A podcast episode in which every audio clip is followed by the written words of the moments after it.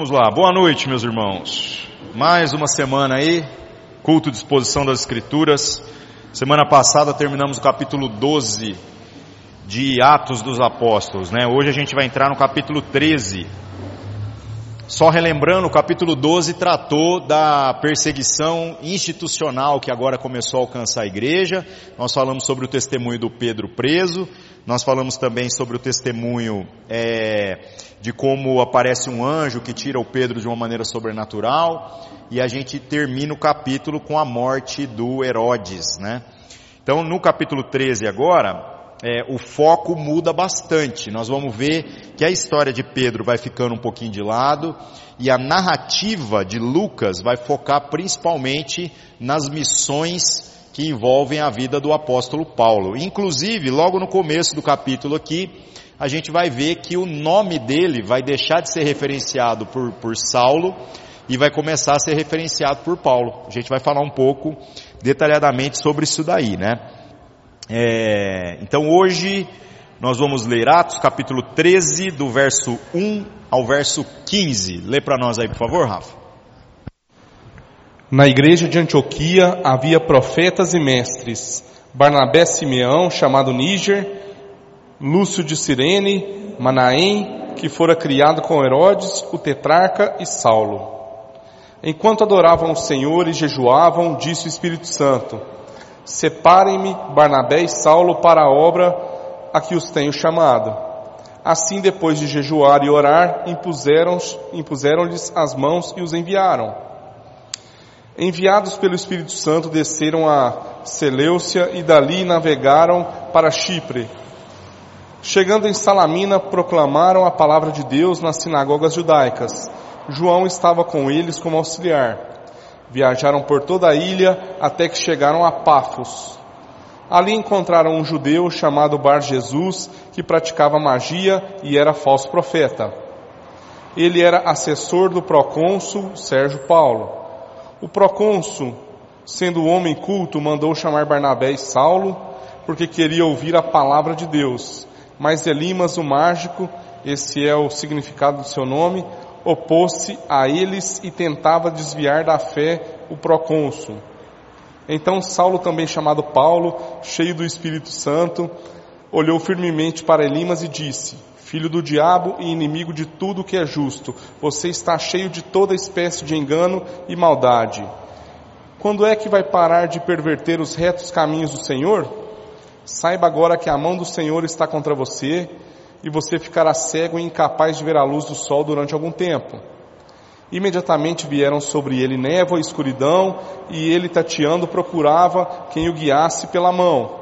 O procônsul, vendo o que havia acontecido, creu profundamente impressionado com o ensino do Senhor. De Pafos, Paulo e seus companheiros navegaram para Perge, na Panfilha. João os deixou ali e voltou para Jerusalém. De Perge, prosseguiram até Antioquia, da Pisídia. No sábado entraram na sinagoga e se sentaram. Depois da leitura da lei e dos profetas, os chefes da sinagoga lhes mandaram dizer: Irmãos, se vocês têm uma mensagem de encorajamento para o povo, falem. Ótimo, até aí mesmo. Muito bom. Vamos lá, irmãos, vamos voltar no começo aqui, lembrando, como eu disse, que nós vamos entrar nas viagens agora de Paulo, né? O foco vai ser exatamente o ministério de Paulo e sobre os que testemunham, os que participam junto com ele. O verso 13 é um dos versos, é o verso 1 do capítulo 13, é um dos versos mais interessantes que a gente tem aqui quase em todo o livro de Atos. É, nós temos um amigo, né, é, que entende bastante de judaísmo e que é cristão, que é pastor, que é o Doni lá em Campinas, né?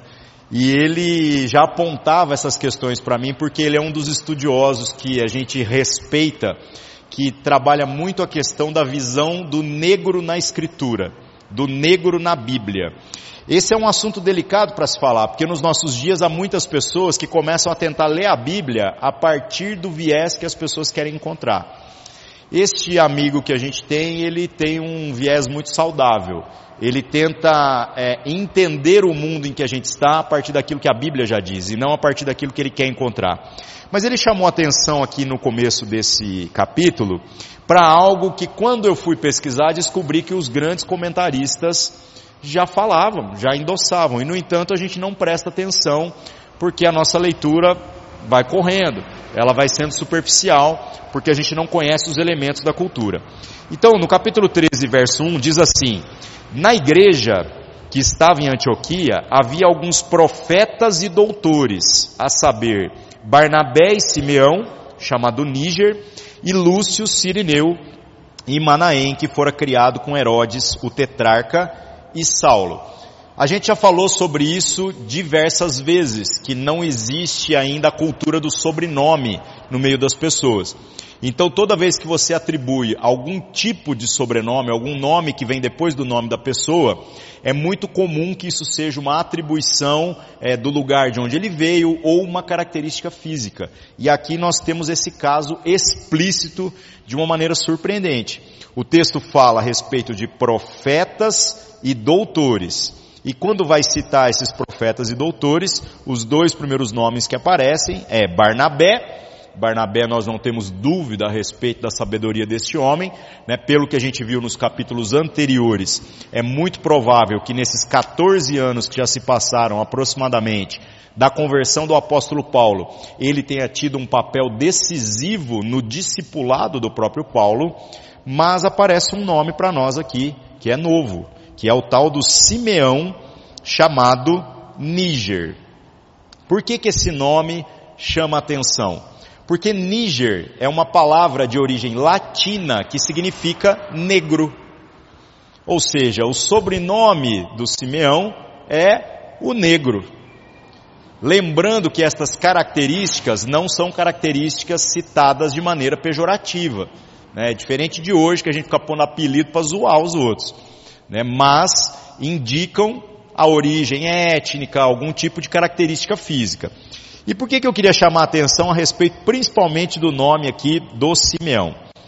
Porque primeiro, gente, se você parar para pensar, este cara aqui pode ser o mesmo que está descrito lá nos evangelhos, com relação a um homem que está lá passando, e então eles pegam ele e colocam ele para carregar a cruz de Jesus, porque Jesus não está conseguindo carregá-la. Temos certeza? Não. Mas há um forte indício nessa direção. E segundo, o cara que está descrito por sobrenome o negro, que não há dúvidas históricas a respeito de que ele deve ser de alguma região do norte da África, então ele é negro mesmo, ele não é o mulatinho, o moreninho, essa é uma característica marcante da sua pessoa, este homem na igreja não é o porteiro, não é o faxineiro, não é o diácono. Esse cara é um mestre. Ele é um dos doutores ou profeta no ensino do Evangelho. Por que, que eu estou falando a respeito dessas características de uma maneira tão enfática? Porque nos nossos dias nós temos uma visão onde algumas pessoas querem dizer que a Bíblia é preconceituosa de alguma maneira. Pode ser, meus irmãos, que de fato a igreja nos nossos dias tenha se tornado preconceituosa por não estar vivendo de acordo com o que a Escritura diz. Mas na igreja primitiva, o testemunho aqui do negro é que ele não é o peão, muito pelo contrário. Ele é o doutor. Ele é o cara que ensina os que ensinam. Não é pouca coisa. Então, meus irmãos, isso é muito importante da gente perceber na nossa leitura, para que a gente desconstrua algumas falácias que estão sendo ditas aí ao vento, como se a Bíblia fosse um livro desatualizado. Se você parar para olhar com esse mesmo rigor de atenção em toda a Escritura, você vai descobrindo que há muitos negros descritos ao longo da Bíblia. E eles também não são meros coadjuvantes. Eles possuem papéis de muito, muito respeito. Então por que que a Bíblia não fala tanto assim de maneira enfática sobre o negro? Porque nós temos que entender que neste mundo antigo aqui, a figura do negro é uma coisa tão comum, mas tão comum que não é uma característica que chame tanta atenção.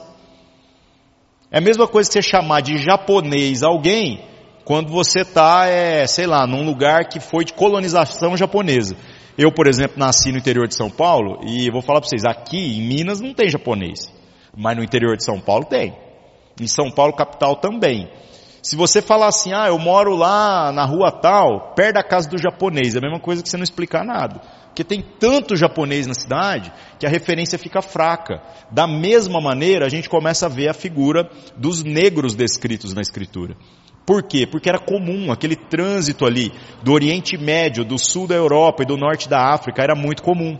Um outro texto que me chama a atenção, que tem a mesma característica, é a da rainha de Sabá, lá da Etiópia, que lá no Antigo Testamento está descrita que ela sai então da Etiópia e vai até o templo lá que Salomão construiu para ouvir da sabedoria de que Deus deu a Salomão. E aí ela leva toda aquela comitiva cheia de presentes e tal. E aí o texto, né? É, é, engraçado, o texto enfatiza toda a riqueza, toda a pompa e até a beleza dela, mas não fala da cor dela. Agora, vocês acham que a rainha da Etiópia era de que cor, gente? Vocês acham que ela era branquinha igual leite do olho azul, assim, né? Talvez o olho azul sim, porque lá há algumas características bem mescladas mas é, é, extremamente provável que ela fosse uma mulher negra. Então a escritura não enfatiza, porque isso não é uma característica marcante como é nos dias de hoje. A gente fala às vezes assim, ah, mas a questão do negro, meus irmãos, aqui em Minas Gerais, nem tem tantos negros como em outras regiões. Toda vez que eu vou lá, por exemplo, ministrar nas nossas igrejas na Bahia, lá tem muito mais negro do que aqui, mas muito mesmo. Eu diria que as pessoas de pele mais clara são até minoria. Então o Brasil é essa misturaiada toda, né? E isso deveria fazer com que a gente tivesse um olhar, sei lá, é, menos preconceituoso, mas na prática isso não acontece. Agora, atribuir à escritura os equívocos que nós cometemos é, no tratamento por conta de aparência, meus irmãos, não podemos botar isso na conta de Deus, não. Esse pecado é nosso, esse pecado não é da Bíblia, não. Então aqui a gente encontra esse homem. É legal isso, né? Nas nossas igrejas, quem que é o negro? Geralmente é o diácono, né? Aqui não, aqui é o mestre. É um cara que está ali para ensinar. Outro nome que aparece aqui, Lúcio Sirineu, está falando então da região de onde ele veio, e Manaém. Manaém também é muito interessante, porque a própria explicação aqui já traz para nós uma indicação do que, que a palavra significa, e você vai descobrindo quando você pesquisa que isso não é um nome. Né? Manaém, que fora criado com Herodes, o tetrarca, e Saulo depois por último. Manaém é como se fosse é, uma nomenclatura para aquele que foi criado como se fosse irmão de uma outra pessoa ele é um filho adotivo, talvez o filho de um servo, alguma coisa. Então aqui está dizendo que há um sujeito que era conhecido por Manaém, que todos os que eram nessa condição usavam esse mesmo nome, e ele foi criado junto com Herodes o tetrarca. É o Herodes que morreu aqui no final do capítulo 12? Não. É o Herodes que morreu lá atrás. Lembrando que a gente falou de três Herodes. Herodes o Grande, depois veio o outro Herodes, e depois veio o terceiro, que é o que morreu aqui no final. Tá? E por último aparece aqui o nome de Saulo. A gente vai ver daqui para frente que o nome Saulo vai começar a ficar encostado e dali um pouco ele vai ser é, é, referido sempre pelo nome Paulo. A gente já explica o porquê, né? Então diz aqui no verso 2: Servindo eles ao Senhor e jejuando, disse o Espírito Santo: apartai-me a Barnabé e a Saulo para a obra que os tenho chamado. Isso aqui também, meus irmãos, gera às vezes alguns é, paradoxos no entendimento das pessoas. Porque aqui diz que eles jejuando e orando e servindo ao Senhor, o Espírito Santo disse. Agora a pergunta é, como o Espírito Santo disse? Então abriu-se os céus e veio uma voz do Espírito Santo. Por que, que isso é importante? Porque muita gente quer pegar de experiências particulares e gerar doutrina. E o texto aqui não tem essa presunção. Quando eles dizem, né, que disse o Espírito Santo, é muito mais racional que a gente compreenda que é da mesma maneira que o Espírito Santo ministrou em todo o restante do Novo Testamento. O Espírito Santo fala através de profetas. Então uma pessoa vem inspirada pelo Espírito Santo e traz aquilo então que é, foi dado pelo Senhor. Neste momento, a gente até vê as orientações de Paulo nas suas cartas posteriores, né? Onde ele fala sobre como a gente deveria administrar essas profecias. Ele diz: quando vocês estão reunidos no culto, então se um tem uma profecia, traga. Agora, trazendo essa profecia, que os demais julguem se aquilo que está sendo dito de fato é coerente com o ensino que nós recebemos da parte de Deus. Então, isso era uma prática comum Obviamente, meus irmãos, nós, por termos a Escritura, já temos uma referência um pouco mais inflexível. No sentido de que qualquer profecia, qualquer tipo de coisa que alguém diga que ouviu do Espírito Santo, isso não pode ser colocado é, como uma evidência de que é de fato de Deus, se isso está em desacordo com o que a Escritura diz. Porque Deus não se contradiz. Deus não pode se contradizer. Então, para nós está mais fácil. Mas para eles aqui, eles não possuem ainda as cartas do Novo Testamento escritas como nós temos. Eles não possuem um conjunto doutrinário tão bem amarrado como vai ser compilado dali mais ou menos quase 200 anos, na forma que a gente conhece a Bíblia hoje. As cartas que estão sendo escritas ainda são avulsas e todo o conhecimento se dá pelo convívio e pela oralidade junto com os apóstolos que andaram com Jesus. Então era difícil, quando vinha uma ideia, tinha que conversar mesmo. Tinha que trazer para a roda e tinha que orar e buscar da parte de Deus. Mas de qualquer maneira, uma regra aqui a gente precisa entender. Ainda, ainda, meus irmãos, que o Espírito Santo fale de maneira audível com qualquer um de nós. Ele pode falar? Pode. Ele não está proibido. Se isso não contradiz a Escritura, se isso não contradiz todo o ensino que nós temos do próprio Cristo, isso pode servir como um guia, uma instrução, qualquer tipo, coisa dessa natureza na nossa vida sem problemas. Mas nós não podemos formular doutrina a partir de uma experiência particular. E aqui nesse caso, muita gente, quando vê esse negócio de disse o Espírito Santo, quer começar a formular a doutrina, dizendo assim, não, você está dizendo que disse, então ele falou. Então se ele falou, então agora eu quero ouvir o Espírito Santo. Não, meus irmãos. O texto não está dizendo isso. O texto está sendo mais simples e a gente tem que aprender a ter uma leitura simples. Da mesma maneira, se Deus falar com você a respeito de uma coisa específica, se isso não contradiz a Escritura, pense: será que é, eu poderia usar isso para a vida de todo mundo? De forma alguma. Não pode. O que acontece aqui é que a mensagem que provavelmente foi trazida por algum profeta da igreja é: separem para mim o Barnabé e o Saulo para a obra que eu os tenho chamado. Verso 3, outra coisa que gera uma crise de entendimento das pessoas. Diz assim: Então jejuando e orando e pondo sobre eles as mãos, os despediram. Então eles jejuaram, eles oraram, gastaram tempo nesse negócio, né? Porque jejum não é um negócio que você faz em cinco minutos. Então eles gastaram mais tempo ainda buscando da parte de Deus uma confirmação, uma certeza de que aquilo que foi trazido por intermédio de alguns dos profetas que estavam ali, o texto já começou falando sobre mestres e profetas. Então eles tinham pessoas aqui experimentadas no conhecimento acerca da vontade do Senhor, para que pudessem conferir se aquilo que está sendo trazido bate mesmo ou não. Então não há falta aqui de gente é, é, que tenha conhecimento. Mas aí diz que depois deles fazerem isso, jejuar e orar, eles impõem as mãos sobre o Barnabé e o Saulo para então os enviarem, os despedirem. Algumas pessoas também, não compreendendo a cultura do momento, podem achar que de alguma maneira eles estão sendo ordenados, como se houvesse alguma mágica sobre a mão deles, que ao impor as mãos sobre a cabeça, tivesse atribuindo a eles, sei lá, poderes mágicos, sobrenaturais, ou algum tipo de autoridade. Na verdade, essa questão do impor as mãos é muito mais um reconhecimento a respeito de que de fato a missão em que eles estão se envolvendo, ela é uma missão dada por Deus para a sua igreja. Eles são parte disso. Então é um reconhecimento de autoridade, mas não nesse sentido é, dessa hierarquia militar que muitas vezes a gente tenta ver as coisas. Né? Eles recebem essa imposição de mãos, dizendo assim: vocês agora naquilo que irão fazer representam aquilo que Deus nos mandou viver, aquilo que Deus nos mandou ser. E aí então os despedem. Então os mandam, né, para fazer a obra que eles têm que fazer.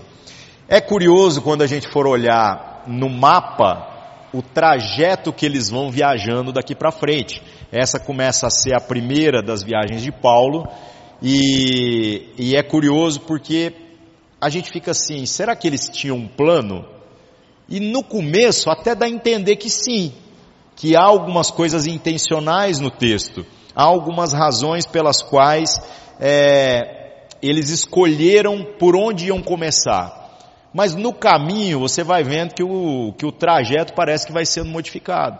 Então Deus sempre no controle de todas as coisas. Verso 4. E assim estes, enviados pelo Espírito Santo, desceram a Seleucia e dali navegaram para Chipre. Seleucia era a região portuária mais próxima ali de Antioquia, onde eles estavam. Era um lugar que eles conseguiriam pegar um navio e chegar até a ilha de Chipre. Chipre, meus irmãos, é uma ilha que está ali no cantinho do Mediterrâneo e não tem outro jeito de chegar lá tem que pegar navio mesmo. Mas por que, que eu falo que o trajeto não é meramente obra do acaso? Porque quando a gente estuda é, a vida desses homens, você vai descobrir que o Barnabé, que é um dos dois aqui nessa missão, ele é natural de Chipre. Ou seja, ele está começando então essa obra da evangelização por um lugar que ele já conhece, por um lugar que ele vai ter como familiar. Então eles pegam ali esse navio e vão para lá. Vamos ver o que vai acontecendo dali para frente, né? Verso 5. Chegados a Salamina, anunciavam a palavra de Deus nas sinagogas dos judeus e tinham também a João como cooperador. Salamina é a cidade portuária ali em Chipre, onde eles chegam e então descendo começam a sua obra de evangelização. Qual é a maneira de trabalhar segundo a compreensão que eles receberam do, da parte do Senhor na época ali, né? Qual é a maneira de trabalhar que eles aplicaram? Muito simples, eles falaram: vamos falar a respeito de Cristo, começando pelas sinagogas, porque nós não estamos falando de uma nova religião, nós estamos falando da plenitude da revelação acerca do mesmo Deus. Então, se tem um lugar onde a gente pode falar a respeito de Jesus, é começando pelos judeus. Então, mesmo eles estando numa terra estrangeira, uma terra que vai estar cheia de gentios, o foco aqui agora não é mais apenas os judeus, mas ainda assim eles começam a sua pregação é, pelas sinagogas. Então eles vão lá na sinagoga dos judeus, os judeus estão espalhados em diversas colônias por quase todo o mundo ali antigo, todo lugar que você vai tem judeu, gente. Judeu é um povo assim. Você fala assim, ah, eles saíram do Egito, né? Lembra que Jesus, quando estava para naquela perseguição aos recém-nascidos, José pega Jesus e Maria e vai para onde? Vai para o Egito. Aí tem gente que fala assim, ah, foi lá aprender as artes mágicas, né? Fala, gente, mesmo no Egito, no tempo que Jesus é recém-nascido, já tinha colônia de judeus. Os judeus voltaram, voltaram. Depois voltou um tanto de judeu e estabeleceu colônias ali. Então o judeu, onde ele ia, ele achava um, um povoadinho da sua própria etnia e ficava por ali. Exatamente por conta disso, haviam sinagogas. A sinagoga é o local da pregação, qualquer grupo a partir de 12, onde é ensinado a lei, os profetas e tudo mais, é, é considerado como sinagoga. E os fariseus eram extremamente zelosos em colocar a sinagoga perto do povo mesmo. Então, por conta disso, Paulo e Barnabé não viram dificuldade nenhuma. Ao invés da gente chegar e ficar procurando onde nós vamos pregar, vamos na sinagoga.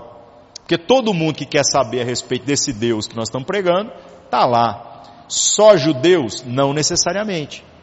Se vocês pararem para pensar, nós falamos algumas folhas para trás aqui sobre o testemunho daquele soldado romano chamado Cornélio. E o Cornélio é o exemplo de um gentil, que foi o primeiro ali que recebe o Espírito Santo de uma maneira sobrenatural. E isso quebrou as pernas do Pedro, né, porque ele não acreditava que isso fosse possível. Mas o Cornélio, ele é alguém então que tem ali a cidadania romana, mas que por convívio com essas colônias de judeus espalhadas em tudo quanto é lugar, é, ele acabou abraçando a fé. Aí ele poderia frequentar uma sinagoga e ouvir a fé, ouvir a pregação, ouvir tudo que vai ser falado a respeito de Deus, mesmo ele não sendo judeu. Vai ser tratado de maneira igualitária? Não, porque os judeus são muito chatos. Né? Os judeus é assim, é nós e o resto, literalmente. Mas ainda assim teria contato com a pregação. O que acontece é que eles chegam então é, nas sinagogas e nas sinagogas vão começar a pregar. Quem que eles vão alcançar? Vão batendo nos judeus e já vão batendo em alguns gentios que simpatizam com a fé dos judeus. Naturalmente ali começa a sua obra de evangelização. Antes só de, de terminar esse versículo, eu queria chamar atenção aqui também, viu meus irmãos, sobre, sobre uma coisa que muita gente não, não para para fazer as contas. Toda a obra de evangelização da igreja primitiva, daqui para frente, ela começa a ser fruto é, de planejamento, de intencionalidade. Uma coisa que muita gente nos nossos dias tem aversão.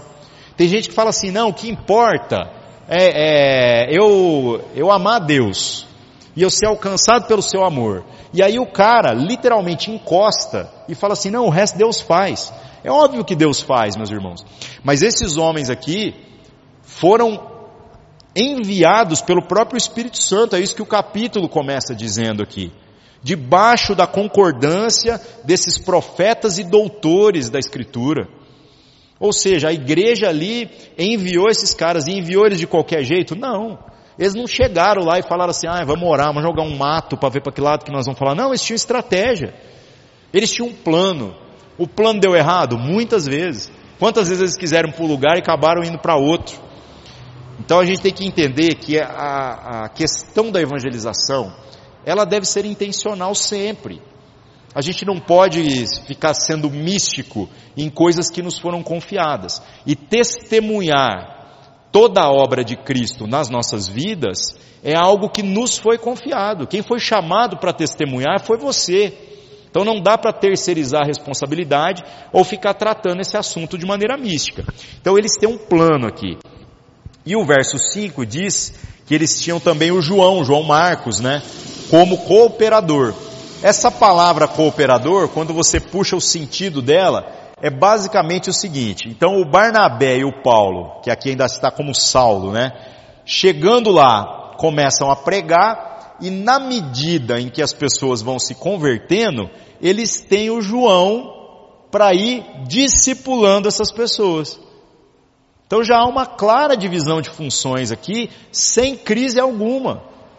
Cada um dentro da sua vocação, porque eles falam, olha, o Barnabé ensinou o Paulo, então não é pouca coisa, né? O Paulo é um cidadão do mundo, é um cara que em qualquer lugar que chega dá um espetáculo de discurso. Então esses dois na linha de frente da evangelização chega numa sinagoga e dá um, um banho de Bíblia em todo mundo. Mas à medida em que essas pessoas falariam agora, eu entendi, mas e aí? Como eu devo viver? Então você já tem um cooperador ali, alguém que está ajudando. Qual função é mais importante, meus irmãos? Que é uma das crises também do evangelicalismo nos nossos dias. Gente que começa a falar assim, ah, é porque tem o cara que prega tal, né? E aí tem as outras funções. Gente, todas as coisas no corpo de Cristo são importantes. Aqui parece que não há essa crise de egos, né? Cada um faz aquilo que tem que fazer e vamos embora, vamos trabalhando. Todos cooperando, né? Verso 6. E havendo atravessado a ilha até Pafos, acharam certo judeu mágico, falso profeta, chamado Bar Jesus. Aqui tem uma, uma tirada genial envolvendo o nome deste cara. Bar significa filho. Então quando a gente fala Bar Jesus, a ideia é sempre filho de alguém, é o filho de Jesus. Só que essa palavra montada do jeito que está, Bar Jesus, significa algo similar a filho da salvação. Esse é o nome que este homem utiliza, é, que ele se apresenta diante das pessoas. Então, por que, que o nome dele aqui é importante? Porque a gente vai ver que o jeito que o Paulo vai falar com ele dali para frente, já é tirando ele a começar pelo nome que ele se apresenta. Que nome conveniente, né? Para alguém que engana as pessoas, se afirmando ser profeta, é, e especificamente tentando ficar perto das autoridades, que é quem tem dinheiro e quem tem poder para resolver os seus problemas, né? Então, verso 7 o qual estava com o procônsul Sérgio Paulo, varão prudente. Este, chamando a si Barnabé e Saulo, procurava muito ouvir a palavra de Deus. Então aqui agora apresenta para nós qual que é o interesse desse Bar Jesus aqui, naquilo que ele está fazendo. Ele começou a frequentar ali a presença do procônsul Sérgio Paulo. Gente, o que é o procônsul? O Império Romano, quando ele estabelecia suas colônias, ele tinha duas formas de trabalhar. Algumas regiões, como por exemplo a Judéia, ela estava debaixo é, do governo direto, da indicação de um governo direto do próprio imperador. Quando isso acontecia, então esse lugar é, recebia um governador. Mas quando o lugar estava como colônia por indicação de um governo que foi montado pelo Senado, então a figura do líder era o procônsul. Por isso que a gente vai ver diferentes nomenclaturas. Você fala assim, por que, que aqui é procônsul e lá é o governador? Exatamente para saber quem que ordenou essa liderança nesse determinado lugar. O que é interessante dessa narrativa aqui, de falar que em Chipre, né, é, esse tal de Sérgio Paulo é o procônsul, é que quando a gente pega documentos históricos, ou mais uma vez, né, coisas que não são da Bíblia, que não tem nada a ver com a Bíblia, não tem nada a ver com a história do cristianismo, a gente descobre que exatamente ali por volta do ano 20, 22, ou seja, bem antes disso aqui tudo, é, Chipre foi transformado mesmo numa dessas colônias que estava sob é, governo estabelecido pelo Senado. Então a referência de Lucas aqui ao citar um procônsul, ela está historicamente confirmada.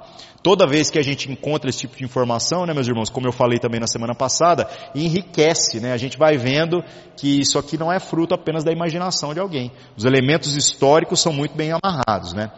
Agora, o que é interessante? Fala que o procônsul se chama Sérgio Paulo, mas fala também que ele é um varão prudente, que ele é um homem prudente. Era normal na cultura da época que todos os, os governadores, procônsuls, essas autoridades, ficassem cercadas de todo tipo de vidente, de mago, de sábios. Por quê? Principalmente se é de, de etnia romana, né? Porque primeiro esse povo é místico. E segundo, tudo que eles achar que pode favorecer de alguma maneira, eles querem perto deles. Agora, o que a gente vai vendo aqui que é estranho é que o Sérgio Paulo, sendo um homem prudente e ouvindo esse Bar Jesus, que se afirma profeta e tal, e papapá, ele quando ouviu falar do que estava acontecendo por intermédio do Barnabé e do Saulo, mandou chamar isso também mandou trazer, falou, não, traz esses homens aqui. Eu ouvi falar que esses homens aí ensinam de um jeito que não tem outros aqui na região. E então, ele foi lá para quê? Para ouvir da palavra de Deus. Trouxe então Barnabé e Saulo. Verso 8. Mas resistia-lhes Elimas, o encantador, que assim se interpreta o seu nome, procurando apartar da fé o procônsul. Então Elimas, gente, na verdade significa o encantador, ou o bruxo, ou o feiticeiro. Esse era o nome que era atribuído a ele, né? É o mesmo Bar Jesus. O que, que ele acabou fazendo, né? Ele resistia ao ensino de Paulo e Barnabé, porque ele começou a perceber que ele ia perder a influência sobre o procônsul. E como o interesse dele era dinheiro e poder, ele pensou, nossa, esse cara agora começar a ver as coisas como elas realmente são, eu me lasquei aqui, né? Então o que, que ele começava a fazer? Tudo que o, o, os discípulos pregavam, ele ia lá e tentava despregar, tentava atrapalhar, tentava apartar o procônsul dessa fé. É curioso aqui, né, meus irmãos, porque a fé não apenas está afetando os gentios, como a gente começa a ver então autoridades dentre os romanos que estão sendo profundamente afetadas pela pregação. Isso também é uma coisa que me intriga muito, porque nos nossos dias, às vezes a gente fica assim, ai, precisava, sei lá, das autoridades e tudo mais. Mas o que, que esses homens fizeram para conseguir influenciar as autoridades? Lançaram um discípulo a candidato a alguma coisa? Criaram a bancada evangélica romana? Não. A única coisa que eles fizeram foi, pregando, eles viveram o que pregaram. E naturalmente essas autoridades os traziam porque queriam ouvir. Então a palavra é poderosa. Eu creio que a maior ferramenta que a gente tem de influência sobre uma sociedade é a nossa ética, é o nosso testemunho coerente. A gente vivendo isso, meus irmãos, naturalmente a gente vai afetar todos os setores da sociedade. E eles foram lá pregar, né? Não tiveram crise não. Que é uma coisa também que eu vejo muita gente que fala assim, ah, se um vereador te chamar para ir lá, você vai? Eu, cara, eu não, não se mistura as coisas. É óbvio, fazer politicagem não, né, meus irmãos? Mas lá é uma pessoa, você não vai lá para pregar o evangelho? Para às vezes denunciar o que está errado? O Saulo aqui e o Barnabé foram. Bom, verso 9: Todavia Saulo, que também se chama Paulo, cheio do Espírito Santo e fixando os olhos nele, disse: Antes de entrar no que ele disse, vamos falar sobre o nome dele aqui. O nome Saulo é como se fosse a leitura do nome dele é, dentro de uma versão é, dos hebreus. Né? A gente diz semita, a versão semita do nome dele. O que, é semita, gente? Vocês já vão, vocês já devem ter ouvido essa expressão em outros lugares, né? Por exemplo, fala assim, ah, tal, tem um grupo antissemita em determinado lugar, né? Que eles são o que? Eles perseguem os judeus. Essa expressão semita se refere a todos os descendentes de Sem. Aí você fala, quem foi Sem? Um dos filhos de Noé. Olha o tanto que os caras puxam lá para trás. E nós que somos gentios, né? Nós somos os descendentes, segundo a cultura judaica, de Cã, o filho que tem a sua descendência amaldiçoada. Por isso que tem uma uma, um tratamento diferenciado quando se reúne no meio da religião deles. Eles seguem toda a lei de Deus, a gente tem que seguir só uns oito mandamentos ali, tá bom. E não é nem do oito dos dez, não. Ele tem uns outros mandamentos especiais para nós. Como se fôssemos de fato seres inferiores. Então a obra de redenção de Cristo é muito forte nesse sentido. Agora o Paulo, que tem o seu nome semita, né, o seu nome ali de origem dos hebreus, é, Saulo, é, ele pega e passa a usar o seu nome, que é mais usual na versão grega. Como eu falei, o grego nesta ocasião é como falar o inglês no mundo de hoje. Lembrando que é o idioma oficial do Império Romano. Em todo lugar você vai conseguir se comunicar em grego. Então o Paulo daqui para frente, já que ele está lidando é com gente que é gentil mesmo, ele então passa a ser tratado e até mesmo se apresentar como Paulo, que é o nome dele na sua versão grega. Né? Então daqui para frente vocês vão ver que não fala Saulo mais. Daqui para frente é só Paulo, Paulo, Paulo e vai até o final. Né? Até nas cartas depois ele já assina Paulo, não assina mais Saulo de forma nenhuma.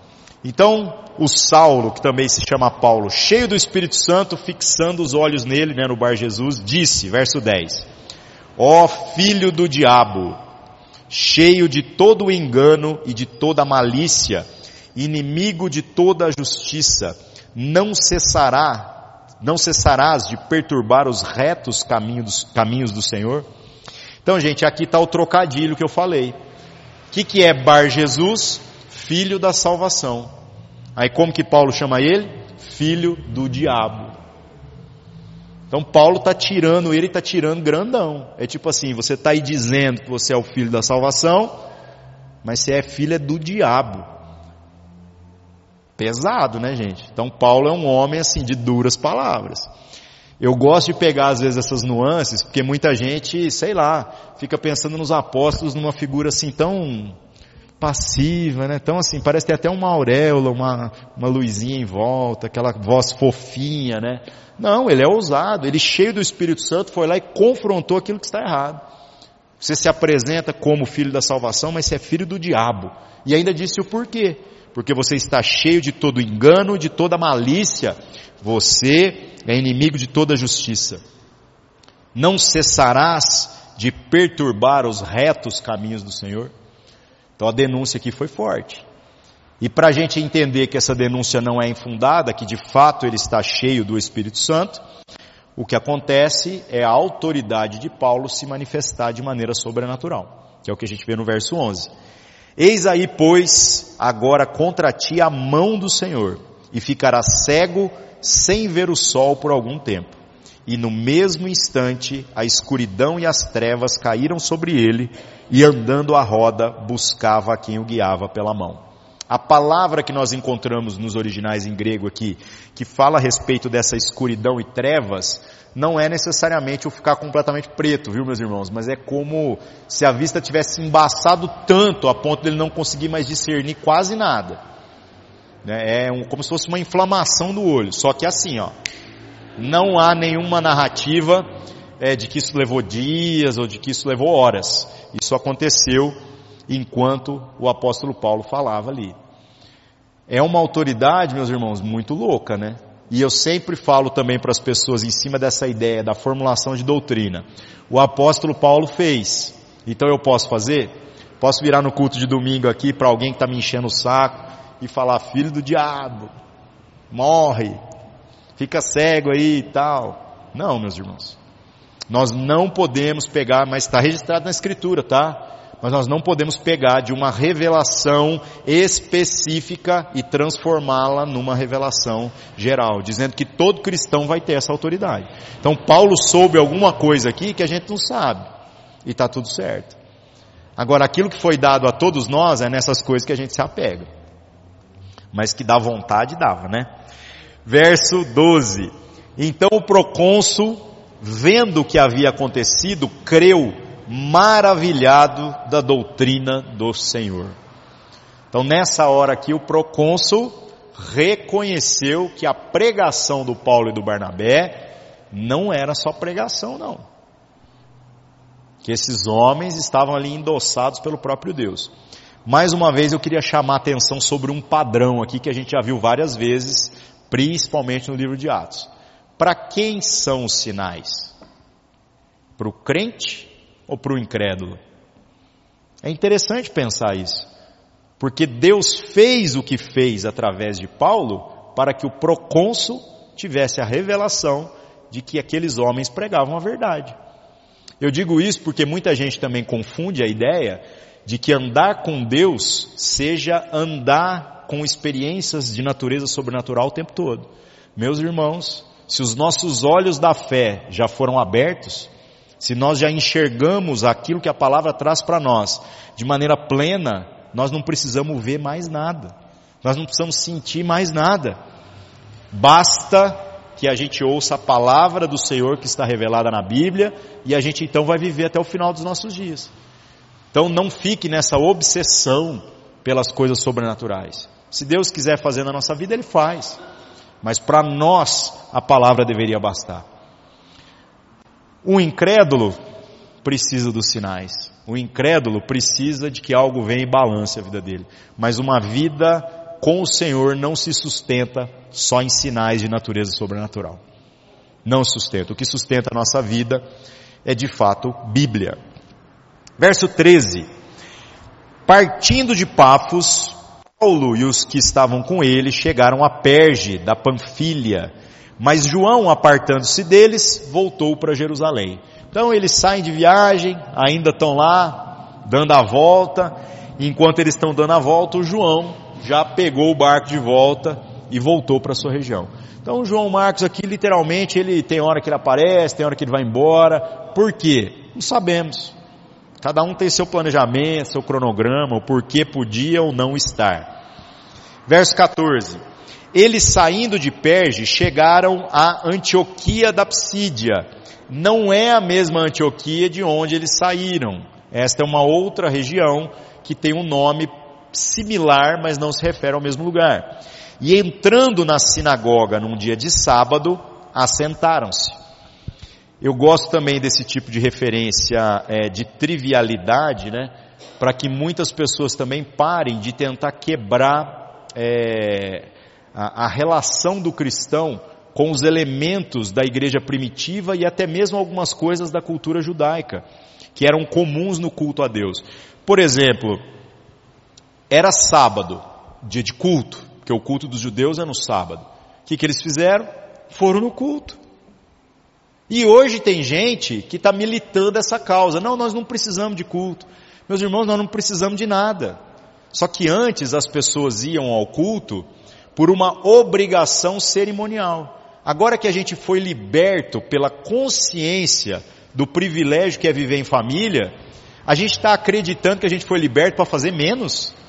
Pois esses homens aqui não tinham obrigação nenhuma de ir em culto. Mas por que, que eles foram? Por causa das pessoas. as pessoas estão lá para ouvir de Deus, então vamos lá para falar de Deus. Então eles estavam no culto no dia de sábado. E todos os elementos da nossa vida vai indo desse jeito. Quando a gente pensa em ofertas, então até piora. Porque tem gente que fala assim, não, essa questão de contribuição financeira, Deus não precisa de dinheiro. Gente, não precisa mesmo não e nunca precisou. No entanto, deixa eu te perguntar, você acha que Jesus deu dízimo?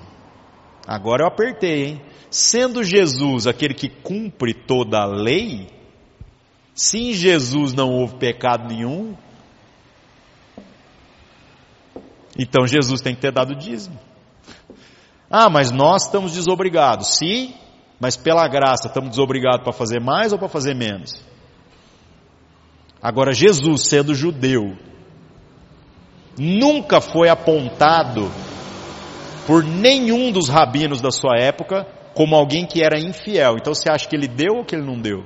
É óbvio que ele deu. Tanto que o próprio Jesus, em um determinado momento, não está lá sentado diante dos gasofiláceos, que não eram só, eram vários, cada um para ofertas de áreas específicas. E aí ele está lá olhando, o que, que ele repara? Na viúva pobre que traz as moedas.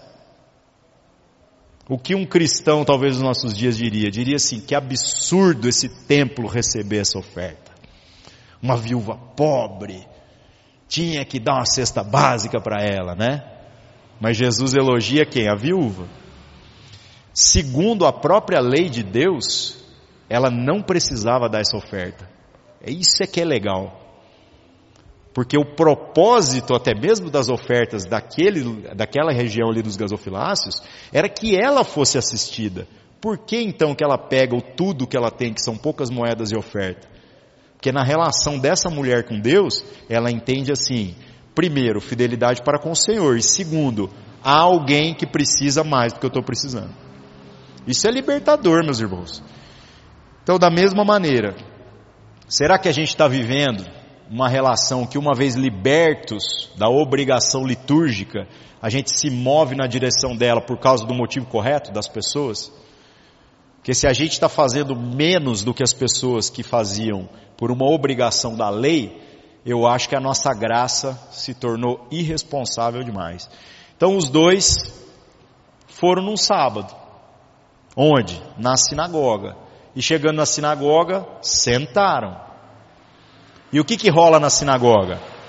Na sinagoga, eles louvam a Deus, na sinagoga, eles ensinam a escritura, leem lá os livros da lei, leem os livros dos profetas, explicam os livros, oram e vão embora para sua casa. O que, que tem diferente do nosso culto? Praticamente nada.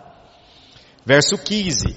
Depois da lição da lei e dos profetas, lhes mandaram dizer os principais da sinagoga: Varões irmãos, se tendes alguma palavra de consolação para o povo, falai. O modelo aqui, meus irmãos, é genial da sinagoga. Os chefes das sinagogas não eram necessariamente é, clérigos, não eram sacerdotes. Os chefes das sinagogas eram homens tementes a Deus que cuidavam da ordem, do funcionamento da sinagoga e do respeito a, ao modelo de culto que eles trabalham. Então ele não tem a presunção de só ele pregar. Ele é só o cara que cuida da organização.